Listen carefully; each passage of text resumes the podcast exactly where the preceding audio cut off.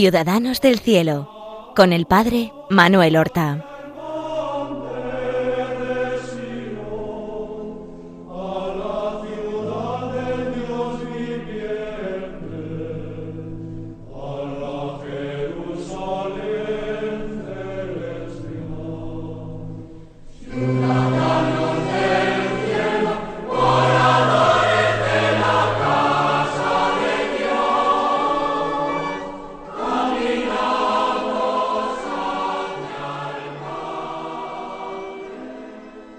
Buenos días, queridos amigos, oyentes de Radio María, que seguís este programa Ciudadanos del Cielo para conocer mejor la vida de esos hermanos nuestros, ciudadanos del cielo, los santos que gozan ya en la patria de la felicidad eterna con Dios. Hemos dedicado ya seis programas a Santa Teresa del Niño Jesús la patrona de las misiones y doctora de la Iglesia. Y vamos a comenzar ya con nuestro séptimo programa dedicado a ella. La habíamos dejado después de su noviciado, pues con los oficios que desempeña con el priorato de la Madre Gonzaga ese terrible invierno de final del año 1891 y año 1892, en que murió la monja genoveva de Santa Teresa, la fundadora del monasterio, la que le había dicho en una ocasión a Teresita, mi pequeña hija, sirva a Dios con paz y alegría. Acuérdese, hija mía, que nuestro Dios es el Dios de la paz. Algo que le había hecho tantísimo bien espiritual, a Teresita unas palabras que recordó siempre a lo largo de su corta vida. Y como en ese mes de enero de 1892 mueren tres monjas más víctimas de la gripe y caen enfermas todas, menos Teresa, su hermana María, María del Sagrado Corazón, y una novicia, y ellas tres tienen que ocuparse de llevar toda la comunidad adelante, toda la vida del monasterio, rezar el oficio y visitar y cuidar a las enfermas y hasta amortajar a las muertas y organizarles sus respectivos funerales. Eso, como hemos dicho, es en el invierno de 1892 y cómo a lo largo del año Teresa desempeña el oficio de ayudante de la sacristana y se va entrenando en esa vida eh, monástica, esa vida conventual carmelitana. El año 1893 trae una pequeña sorpresa que no lo fue tanto. Y es que la Madre María de Gonzaga, que había sido ya muchas veces priora, no podía ser reelegida. De tal manera que en las elecciones que se hacen en febrero de 1893 sale elegida una hermana de Teresa. Su madrecita, como ella la llamaba, su madrecita que es la madre Inés de Jesús. Paulina era su hermana Paulina, pero que en el convento ha tomado el nombre de Inés de Jesús. Tenía solamente treinta y un años Paulina, sólo treinta y un años. Teresa acababa de cumplir, en enero de ese año 1893, acababa de cumplir veinte años. Fue una gran alegría para Teresa. Le escribió una pequeña notita diciéndole mi madre querida, qué dulce se me hace daros ese nombre, qué hermoso es este día para vuestra hija se la consideraba madrecita en su casa hasta que recibió el gran disgusto de que Paulina se hizo monja carmelita, fue la primera en irse al convento, aunque no era la mayor. Ahora tenerla como madre, como madre superiora, como priora, pues fue una gran alegría. Sin embargo, para la madre Inés de Jesús no terminando, no terminó de ser una gran alegría, sino una fuente intensa de sufrimientos.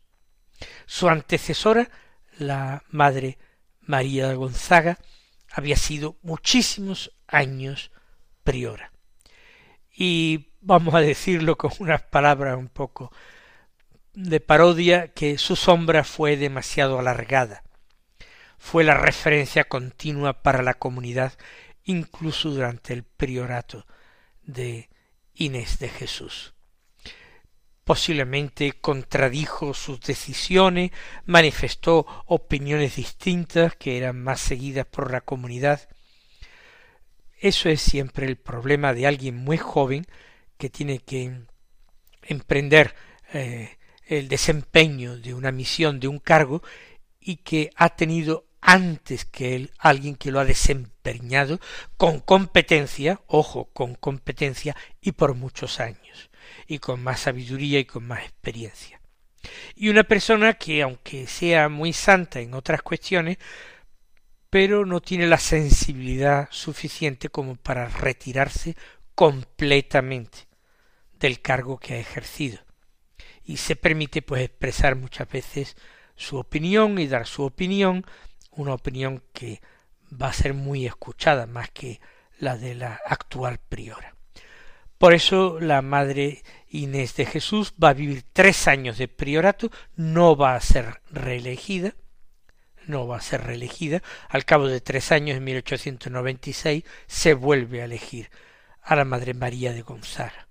Al menos termina ella ese tormento que había sido el desempeñar por tres años el cargo de priora en esas circunstancias con la Madre María de Gonzaga. La Madre María de Gonzaga es nombrada eh, maestra de novicias.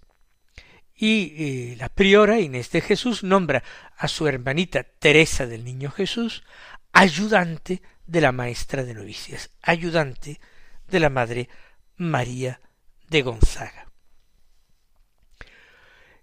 Teresita no es tonta y se da cuenta de los sufrimientos grandes de su hermana. Sin embargo, ella, que vive de fe, se dedica a, ese nuevo cargo, a ese nuevo empeño de acompañar a las novicias. Todas las novicias eran mayores que ella, misma en edad, por lo menos en ese momento. Pero su priora, su hermana y priora, le da otro encargo.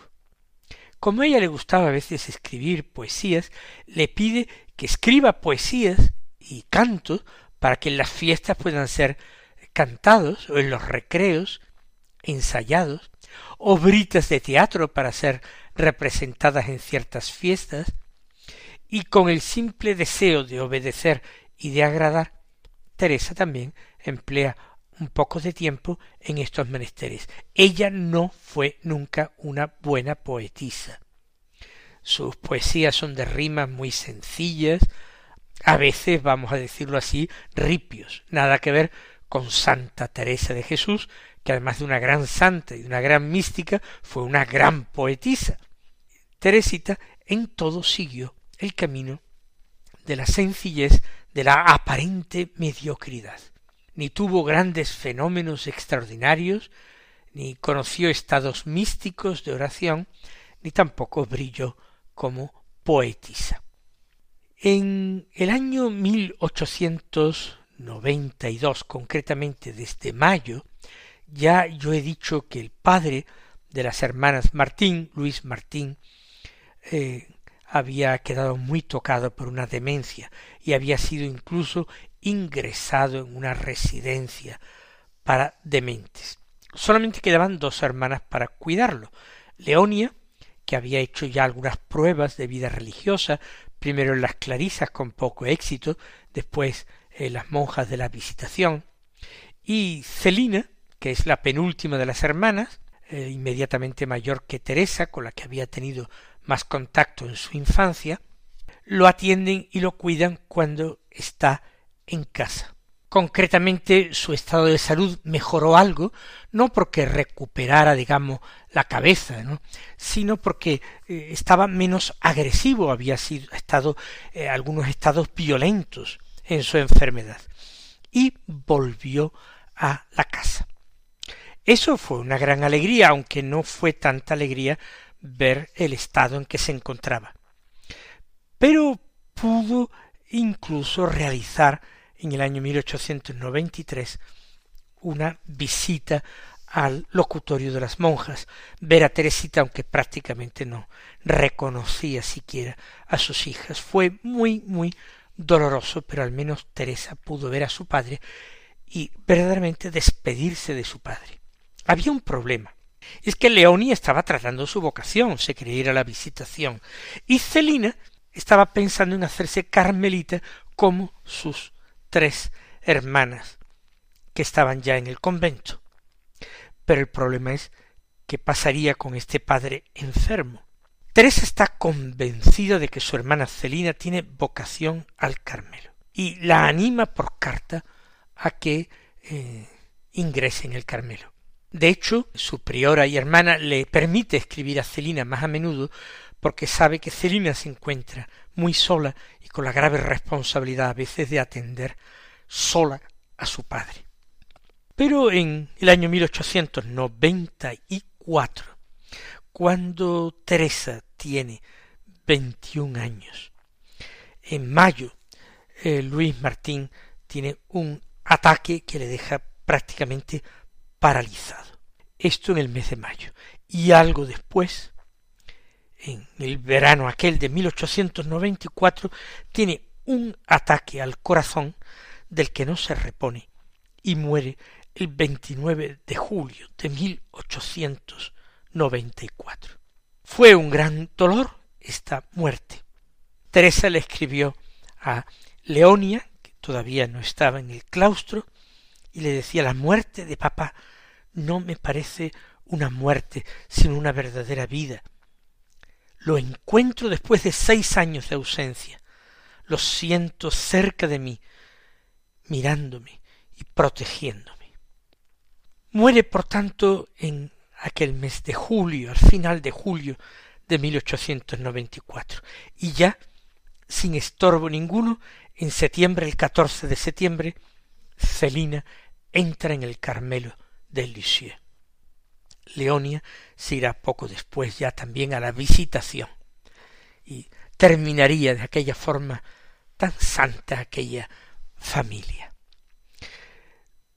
En el Carmelo es costumbre no recibir a más de dos hermanas, para evitar que se formen grupos de estos familiares que se apoyen y se perjudica la vida religiosa.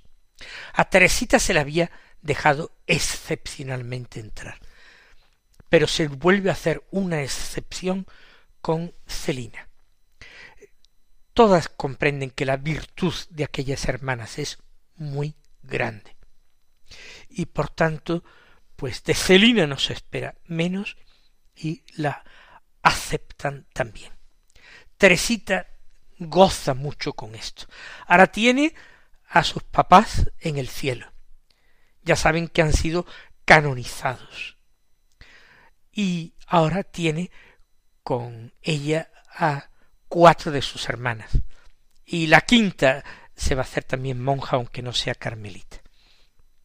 Eso colma sus deseos y sus alegrías. Ella escribe el más íntimo de mis deseos, el mayor de todos, que jamás creí ver realizado, era la entrada de mi Celina querida en nuestro mismo Carmelo. Ahora ya no tengo ningún deseo, sino es el de amar a Jesús hasta la locura.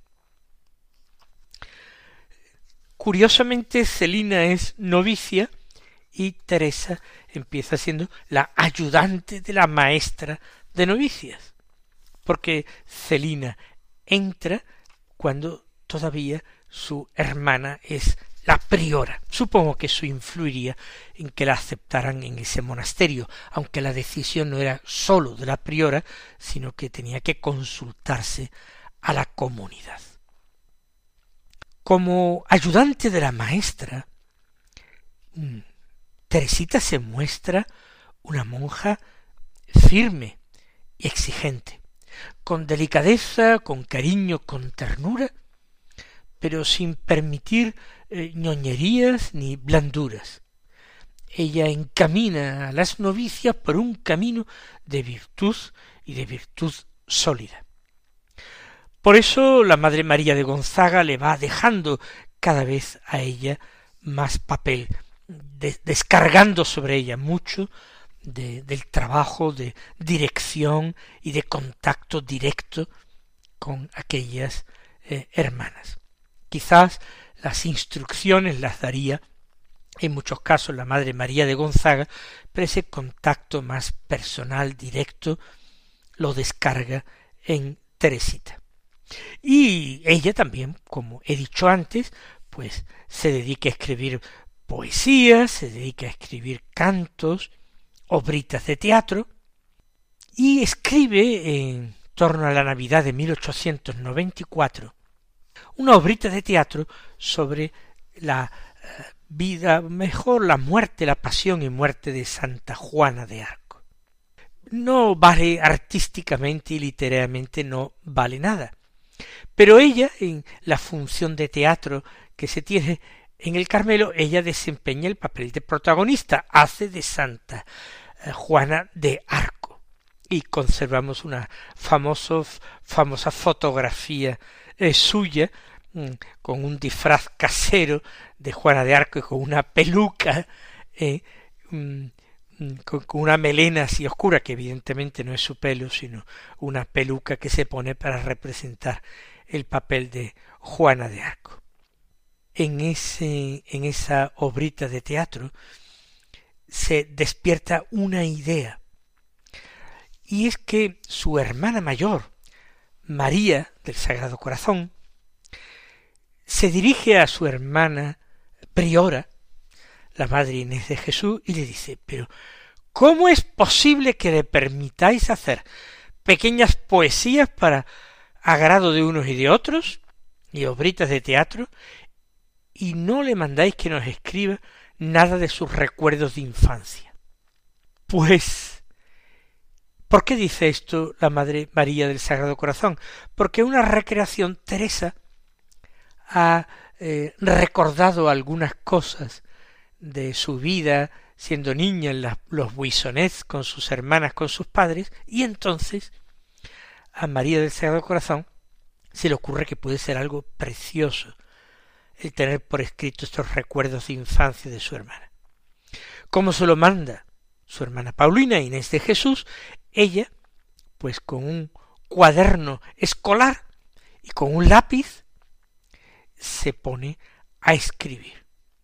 Se pone a escribir por obediencia. Ella reconoce y dirá un día Celina que no lo que pretende no es hacer una obra literaria ni por gusto, sino lo que trata es simplemente de obedecer a su priora. Y va a escribir hasta enero del año 1896, es decir, hasta que su hermana Inés de Jesús deja de ser priora. Ella no pretende ser una escritora. No lo hace nada mal, pero no pretende eso. Teresa de Jesús sí. Teresa de Jesús es una gran escritora. Teresa de Jesús todo lo hacía bien. Teresita escribe por esta obediencia a su hermana y escribe mientras su hermana es priora y luego lo deja.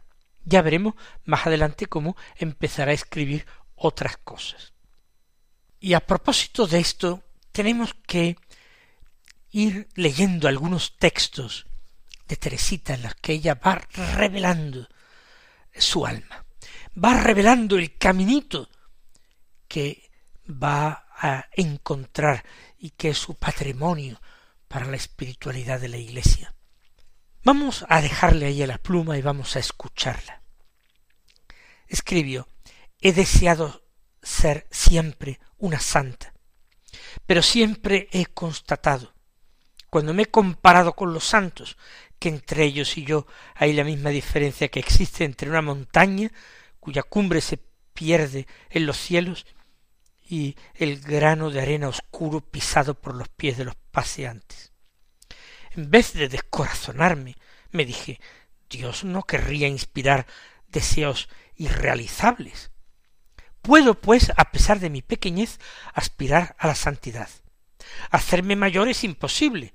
Debo aceptarme como soy, con todas mis imperfecciones. Pero quiero encontrar el medio de ir al cielo por un pequeño camino totalmente nuevo. Vivimos en un siglo de inventos. Ahora ya no es necesario fatigarse subiendo los peldaños de una escalera. Entre los ricos un ascensor la reemplaza ventajosamente. Yo querría también encontrar un ascensor para subir hasta Jesús, porque soy muy pequeña para subir la dura escalera de la perfección. Entonces he buscado en los libros santos la indicación del ascensor objeto de mis deseos, y he leído estas palabras pronunciadas por la sabiduría eterna. Si alguien es pequeño, que venga a mí. Proverbios capítulo nueve versículo cuatro. Si alguien es pequeño, que venga a mí.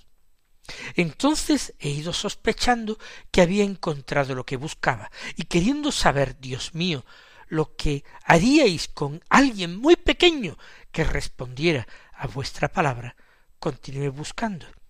Y he aquí lo que he encontrado como una madre santa acaricia a su hijo, así os consolaré yo, y os llevaré sobre mi seno, y os acunaré sobre mis rodillas. Isaías 66, 13. Es su primera intuición, la idea del ascensor para subir a las cumbres de la santidad. Ella es una muchacha, una mujer de grandísimos deseos, pero que al mismo tiempo se abisma en esa tremenda humildad y se ve nada, y se ve pequeña, y se ve sin fuerzas, y se ve sin virtudes, aunque las tenía y bien grandes, y bien fuertes, y bien sólidas. Pero ha encontrado el caminito, ese camino totalmente nuevo que ella se esforzaba en buscar y encontró en la palabra de Dios. Vamos a pedirle por su intercesión al Señor, que también sepamos buscar con el mismo ahínco en la palabra de Dios nuestro camino personal, y que realmente también hagamos nuestro, si es lo que Dios quiere, el camino de pequeñez de Teresa. Mis queridos hermanos, la próxima semana continuaremos con el relato de su vida y de sus virtudes. Hasta entonces, recibid la bendición del Señor.